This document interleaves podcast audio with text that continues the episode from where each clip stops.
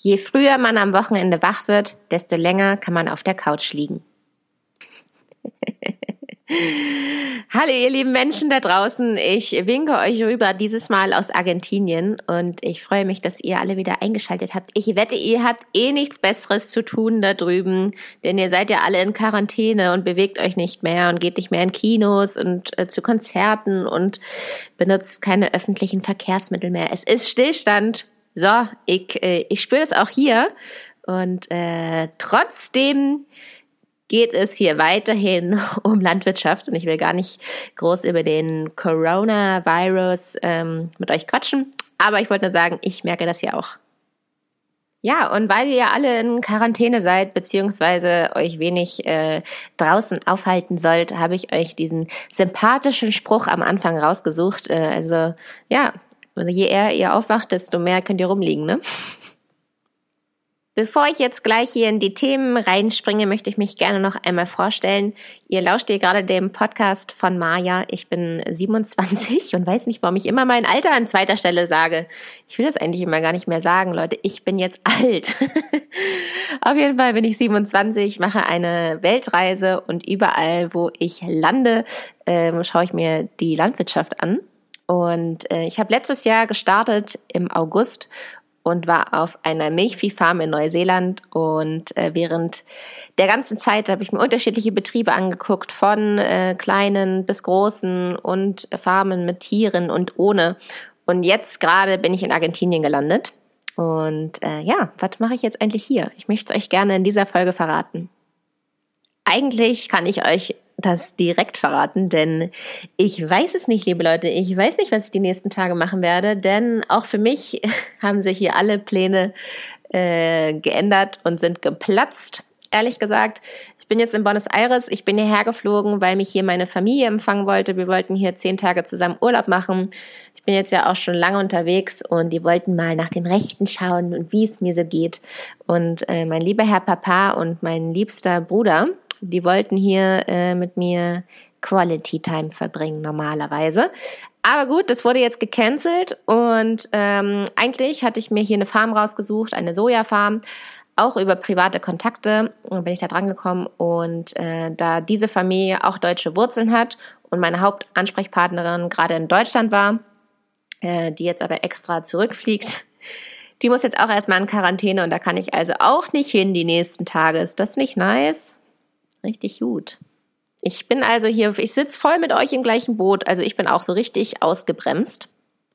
Mir bleibt also auch nichts anderes über, als einfach die Situation zu akzeptieren und das Beste draus zu machen. Und ich habe hier wirklich äh, aktuell Luxusprobleme. Ähm, da muss ich ehrlich mit euch sein, denn meine Familie wollte es sich natürlich gut gehen lassen. Die ist nicht so lange unterwegs wie ich und wollte tatsächlich einfach Urlaub machen.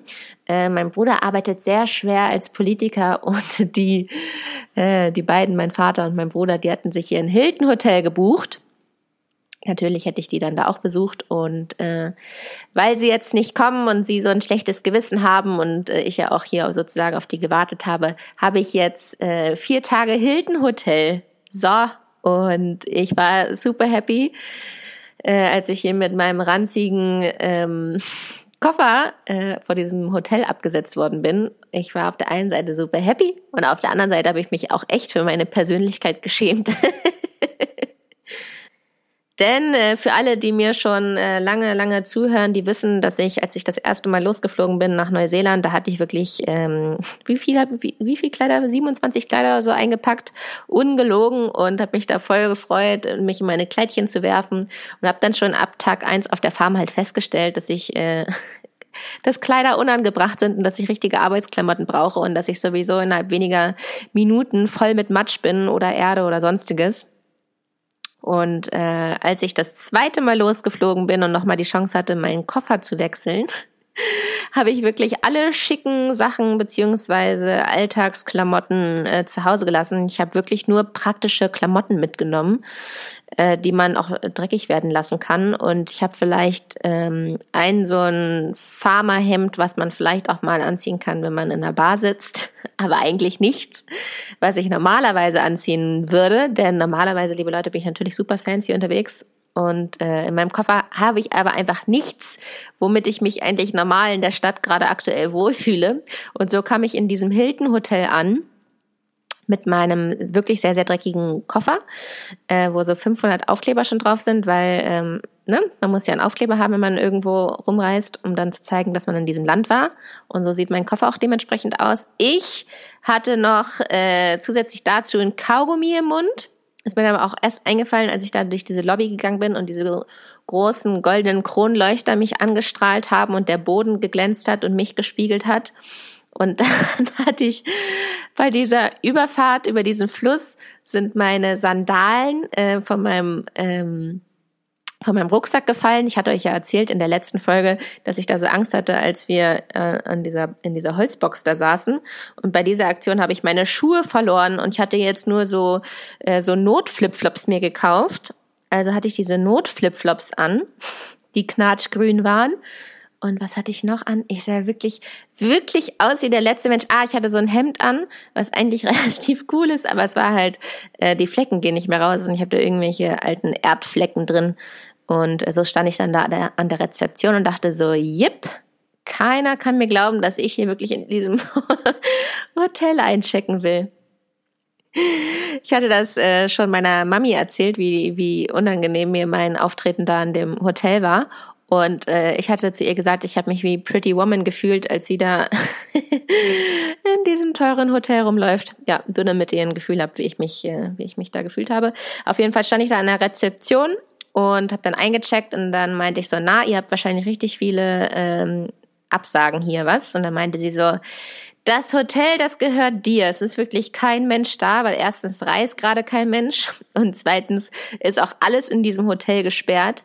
Also der Spa-Bereich ist gesperrt, das Swimmingpool ist gesperrt, Sauna ist gesperrt und ihr merkt, ich habe ein richtig hard Life hier. Also ich habe richtige, richtige Probleme hier, denn der, ja, wie gesagt, der ganze schöne Spa-Bereich ist gesperrt. Das zum einen. Und zum anderen, wer hier noch ist, neben mir als einzige Person, ist äh, die kompletten Lufthansa-Dudes. Also die Pol Piloten und die Crew, die alle nicht mehr weiterfliegen dürfen und äh, hier auch äh, feststecken und die auch keine Ahnung haben, wie sie nach Hause kommen, wann sie nach Hause kommen und die da überhaupt nicht so vorbereitet waren wie ich. Für mich war es dann einfach normal. Okay, ich bleib dann halt wahrscheinlich einfach länger in Argentinien. Aber äh, die Stimmung hier im Hotel zu schön. Keiner ist hier, der hier sein will. Richtig gut.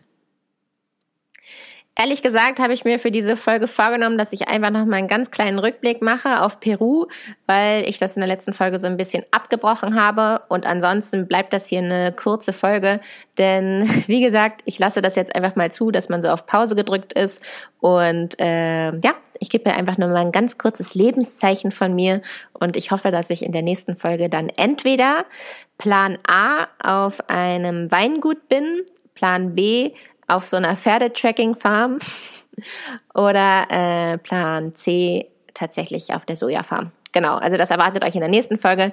In dieser Folge gebe ich nochmal einen ganz, ganz kleinen Rückblick. Falls ihr die letzte Folge nicht gehört habt, da erzähle ich euch von Peru und vor allem von der Jojoba-Plantage, die ich mir da angeguckt habe. Und äh, ich war so begeistert von diesem Farmkonzept und ich glaube, das hört man auch, dass es sich echt lohnt, da einmal vorbei zu, vorbeizuhören. Aber um genau da mal weiterzumachen, ich hatte euch erzählt, dass Jojoba in der Wüste angebaut wird und dass es ein Hartlaubgewächs ist und dass dieser Jojoba-Strauch ähm, Früchte trägt, ähm, die so ein bisschen aussehen, hm, von der Farbe sind die grün und so groß wie eine Olive und die haben auf jeden Fall einen Kern und diesen Kern, der wird geerntet am Ende. Genau. Und ich wollte jetzt in dieser Folge erstmal erzählen, wie viel Handarbeit das auch wieder ist. Ja, also ich bin ja, ich bin ja beeindruckt, äh, wie viel Handarbeit in manchen Produkten steckt. Mir war auch wirklich nicht klar, bis ich selber am Kartoffelband stand in Thiele, äh, wie viel Handarbeit in, in so einem Chips, in einem so einem Chip äh, steckt, bis man da reinbeißen kann. Äh, ja, unglaublich. Also da in der Gegend, wo ich war, ähm, war auch aktuell gerade Erntezeit von diesen Jojoba-Früchten. Ähm, denn man kann Jojoba circa zehn Monate lang im Jahr ernten, da das Klima halt so gleichbleibend ist, äh, dass es keine bestimmte Saison gibt. Man versucht das jetzt auch sogar ganzjährig irgendwie hinzukriegen, damit auch alle Mitarbeiter wirklich das ganze Jahr über eingestellt werden können. Ich war also sehr erstaunt, denn es hat beides gleichzeitig stattgefunden. Auf der einen Seite wurden gerade junge Pflanzen eingepflanzt und auf der anderen Seite hat auch gerade gleichzeitig die Ernte stattgefunden. Das ist natürlich super produktiv, ehrlich gesagt. Und ja, wie läuft denn eigentlich so eine Ernte ab? Ich hatte ja eben schon gesagt, es ist alles sehr, sehr viel Handarbeit, aber tatsächlich ist auch ein Trecker mit im Einsatz, denn der fährt einmal vor in die Reihen und der hat so einen Rüttler an der Seite. Kann sich das so vorstellen wie so eine Art Hand, die einmal diesen kompletten Strauch streicht und durch diese Rüttlerbewegung dabei äh, fallen alle Früchte und natürlich auch alle trockenen Blätter auf den Boden. So, das war der technische Bereich und dann äh, kommen die fleißigen Mitarbeiter äh, mit einer Hake und haken das dann alles zusammen. Also alles, was auf den Boden gefallen ist, wird da zusammengehakt. Also ihr könnt euch vorstellen, da sind natürlich auch kleine Stöckchen dabei und die vertrockneten Blätter und aber auch die Früchte. Und das kommt dann in einen Sack. Und die Säcke, die werden dann am Ende alle gestapelt und von einem Transporter dann abgeholt und zur äh, Rüttelanlage gefahren, sage ich das jetzt mal. Da gibt's nämlich so eine extra Sortieranlage, wo dann alle Säcke wieder entleert werden und ähm, dort wird dann die Frucht von dem Blattkram und dem holzigen Kram getrennt, so dass man am Ende wirklich nur die Frucht hat. Ja, also ein richtiger, richtiger Aufwand und dann wird das alles wieder in die Säcke getan und dann verschifft dahin, wo es dann zu dem Öl gepresst wird. Also das heißt, die Plantage und ähm, die Pressanlage sind an unterschiedlichen Orten.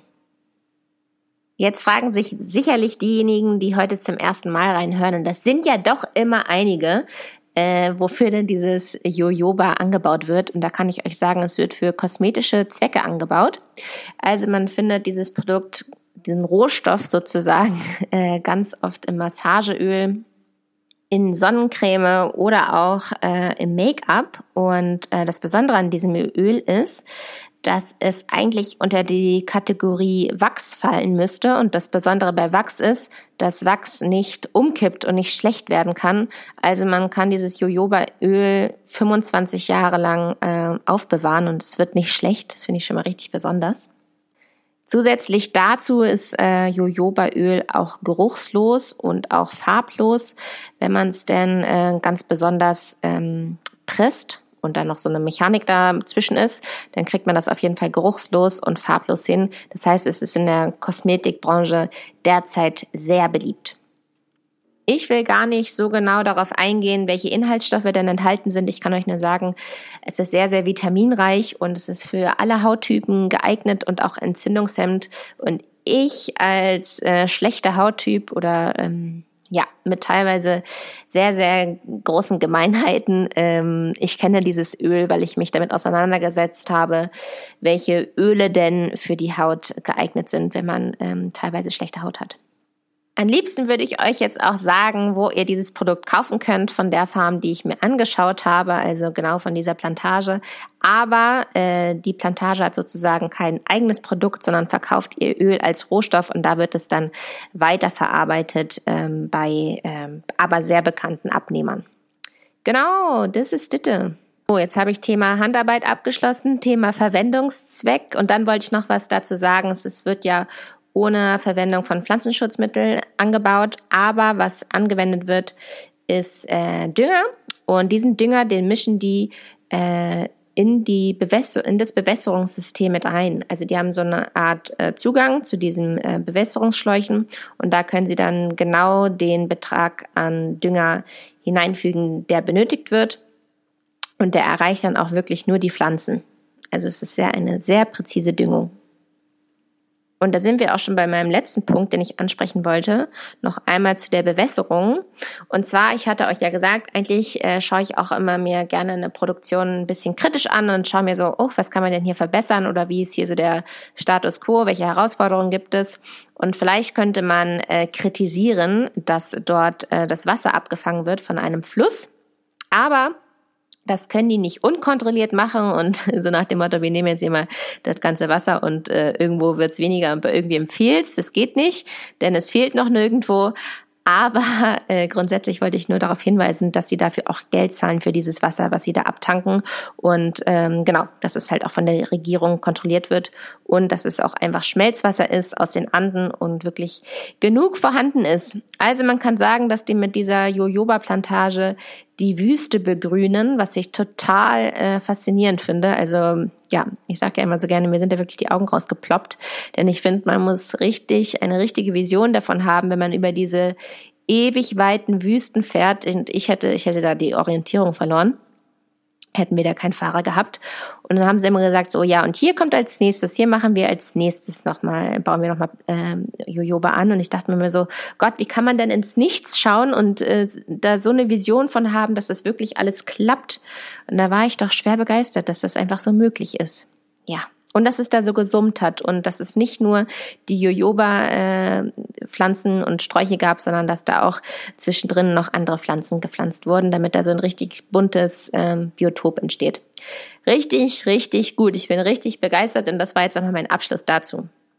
Ah, nein, ich habe noch einen weiteren Abschluss zu dem Abschluss. Und zwar wollte ich nochmal sagen, dass ich das total bewundernswert fand, ähm, dass ich so nah an die Hand genommen wurde von meinem Gastgeber und der mir wirklich alles ganz genau erzählt hat. Und ich konnte auch feststellen, dass es einfach 20 Jahre lang gedauert hat, bis natürlich äh, die Farm so aufgebaut haben, wie sie zu dem ähm, wurde, wie sie jetzt ist und dass es einfach sehr, sehr lange gedauert hat, bis man die perfekte Pflanze für die, für diese Bedingungen, die es da halt gab, äh, geklont hatte und ähm, bis man die Bewässerung so hatte und bis man die ganzen Mitarbeiter in diesem Umkreis da in der Wüste hatte und dass es einfach alles viel, viel, viel Zeit braucht, bis so ein Riesenkonzept entsteht. Und ähm, ja, das hat mich irgendwie total motiviert, dass wenn man eine Vision hat und dran, äh, dran glaubt, dass man das auch irgendwie schafft umzusetzen. Ja, das wollte ich nochmal dazu sagen.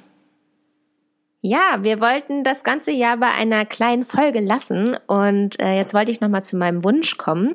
Mal gucken, wie kurz ich mich da halten kann. Aber ich saß in Peru mit unterschiedlichen Leuten zusammen und wir sind ins Gespräch gekommen und äh, dann fiel dieser Satz, ja, in zehn Jahren, da haben wir ein komplettes China dazu, da sind wir so viele Menschen und die müssen wir ja alle ernähren. Und die Stimmung zu diesem Thema, die war ehrlich gesagt euphorisch, so nach dem Motto, let's do this und lass uns hier nochmal produktiver werden und da nochmal. Und dann meinte ich halt so, äh, ja, yay, äh, Welternährung und dödeldödeldö. Und dann meinte ich halt aber auch, ja, aber ich finde, na klar, können wir daran arbeiten, produktiver zu werden und neue Ideen zu haben und überhaupt. Aber ich finde, man kann auch darüber reden, wie ernähren wir uns eigentlich und ähm, muss es wirklich eigentlich so viel, jetzt gehe ich schon wieder auf das Fleischthema ein, muss es eigentlich wirklich so viel Fleisch sein? Denn äh, die ganzen Tiere, die wir schlachten, die, äh, oh, jetzt war hier gerade ein Hotelgeräusch. Gut, das bleibt jetzt so drin. Ich habe mich wieder beruhigt. Ähm, genau, weil die Tiere, die wir schlachten, die brauchen ja auch einfach richtig viel Futter und die, allein die Fläche, die wir für dieses Futter brauchen, könnten wir halt nehmen, um uns selbst zu ernähren. Und das habe ich einfach nur mal so aufgemacht, dieses Thema. Und ein Landwirt, der da halt saß, der hatte auch Rindvieh in Bolivien. Und äh, ich habe den jetzt nicht generell damit angegriffen oder gesagt, dass äh, was er davor hat, dass das einfach nicht äh, zukunftsrelevant ist, weil ich finde, dass jetzt alle Veggie werden sollen, sondern ich meinte halt einfach nur so, na ja, wenn wir uns generell ganz objektiv damit, äh, damit auseinandersetzen, dass wir jetzt in zehn Jahren so und so viele Menschen ernähren, dann lasst uns doch gucken, wie verwenden wir die Ackerfläche, die wir haben. Und ähm, ja, also es war total das interessante Thema. Naja, und er meinte auf jeden Fall der gleiche Landwirt, der auch die äh, Rinder hatte, der meinte so, naja Maya, aber jetzt mal ganz ehrlich, ähm, ich habe auch äh, Chiasamen, die ich anbaue und die ich vermarkte. Und äh, wenn man da auf die Nährstoffe schaut, dann ist das wirklich das beste Produkt und ähm, es ist, man könnte das für alles verwenden und es wäre so wichtig, dass wir das alle essen und düdelüdeldü und so gesund und so. Aber weißt du, das kauft kein Arsch, das kennt kein Mensch und äh, so eine geringe Anzahl von Menschen ernähren sich von Chia und das setzt sich überhaupt nicht durch, obwohl man das jetzt schon echt lange kennt. Und du kannst Menschen nicht dazu zwingen, was sie essen. Naja, und dann meinte ich halt so, ja, weiß ich schon, ich kann niemanden dazu zwingen. Ich finde auch, dass es immer eine eigene Entscheidung bleiben sollte. Aber ich finde, man halt, kann halt generell äh, das Thema Ernährung mehr in die Schule aufnehmen und einfach ähm, darüber mehr berichten. Wie entstehen eigentlich unsere Lebensmittel? Was essen wir eigentlich? Was brauchen wir eigentlich? Ähm, genau, da gibt es ja ganz genaue Tabellen zu, was ist gesund und was ist nicht gesund. Und dass ich halt finde, dass man da schon im Schulsystem mit anfangen sollte.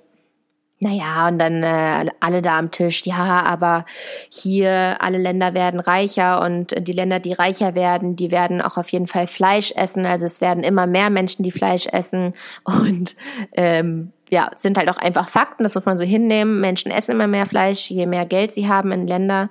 Und ähm, ich dachte mir so, ist einfach mal eine ganz nette Sache, darüber nachzudenken und deswegen ist mein Wunsch an euch, ähm, macht euch mal Überlegungen, wie wollt ihr eigentlich euch in den nächsten zehn Jahren ernähren oder wie wollt ihr, ähm, wie die Welt ernährt wird. Denn äh, jedes Mal, wenn man einkauft, ist das eigentlich eine kleine Wählerstimme dafür, wie man findet, wie die Welt ernährt werden soll. Ja. Und da dachte ich einfach mal, macht euch mal Gedanken und vielleicht wollt ihr die auch mit mir teilen und mir schreiben und vielleicht wollt ihr auch noch mal was zu meinem Gespräch sagen und zu meiner Meinung. Mittlerweile schreiben mir immer ein paar Menschen, wenn ich hier irgendwie äh, Blödsinn laber, dann äh, freue ich mich immer über andere Meinungen. Genau, also macht euch darüber mal Gedanken. Mein Wunsch ist also, wenn ihr eine Wählerstimme hättet dafür, wie ihr die Welt ernähren könntet, wie würde das genau aussehen? Gut, das war das. Ähm, wie immer kommt jetzt meine Widmung, aber ich muss euch noch kurz erzählen. Ich hatte hier gerade während meines Podcasts so einen unfassbaren Durst, dass ich kurz äh, von der dritten Etage nach unten in die Lobby gefahren bin. Ihr wisst, dieser Raum mit den bunten, äh, mit den goldenen Kronleuchten. Und äh, dieser ganze Saal, der hat sich gewendet und gedreht mit blauem Licht und überall waren Menschen in Masken und in Mondanzügen und man durfte nicht mehr raus. Ich bin jetzt hier eingesperrt in diesem Hotel. Äh, es gab gerade hier irgendeine Mitteilung im Fernsehen, dass alle großen Hotels äh, erstmal gesperrt sind. So, bin jetzt hier also in diesem Hotel gesperrt und ich konnte nicht raus. Ich wollte mir einfach nur kurz was zu trinken kaufen. Und das ging nicht. Richtig gut. So, ich äh, mache hier also jetzt mal Sendepause und äh, jetzt komme ich jetzt nochmal zu meiner Widmung. Diese Folge möchte ich gerne meiner Lauri widmen. Äh, Lauri ist auch ein Mädchen von meinen Herzensmenschen aus Hannover und ungefähr der tierliebste Mensch, den es auf diesem Planeten gibt. Ich erinnere mich noch gut daran, äh, wie ich mal als ähm, Gruppenleiterin mit einer Radelgruppe bei mir zu Hause mit 30 Kindern übernachtet habe. Und äh, diese Kinder, die sind die ganze Zeit über unseren Hof gelaufen und irgendwann haben sie so einen kleinen zerbrechlichen Vogel angebracht, der kaum noch äh, hüpfen konnte. Und meinten so, wir haben hier diesen kleinen Vogel gefunden. Und ich dachte mir so, Schaufel nehmen, draufhauen und äh, dann leidet dieser Vogel nicht mehr. So hat mir das meine Oma beigebracht, wenn ich damals immer irgend mit irgendwelchen halb äh, krebligen Tieren nach Hause kam. Und Lauri hat sich da die ganze Zeit um diesen Vogel da bemüht und die ganze Zeit immer noch mal nach ihm geschaut und ihm so eine Art Nest gebaut. Und man denkt jetzt, man kann sich jetzt fragen, wann war denn das? Wie alt war sie denn da? Ähm, ist erst ein halbes Jahr her, also ist ganz, ganz frisch und ich fand es total niedlich zu sehen. Und sie hatte mir dann auch am nächsten Morgen geschrieben, kannst du noch mal nach diesem Vogel schauen? Ja, äh, ein herzensguter Mensch und äh, jeder, den ich treffe, wo Lauri irgendwie neben mir steht, verliebt sich in meine Lauri. Selbst die kleinen Jungs da von meiner Radelgruppe haben direkt gefragt, wer ist denn das Mädchen mit den Sommersprossen? Genau, und deshalb schicke ich jetzt hier aus Argentinien aus meinem geschlossenen Hotel heraus einen Riesenknutsch an Lauri und äh, diese Folge widme ich dir und wie immer auch meiner Sina.